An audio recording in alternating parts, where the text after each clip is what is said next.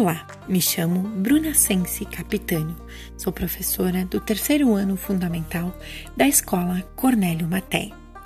A leitura sempre esteve presente em minha vida, dando sentido ao meu caminhar na educação.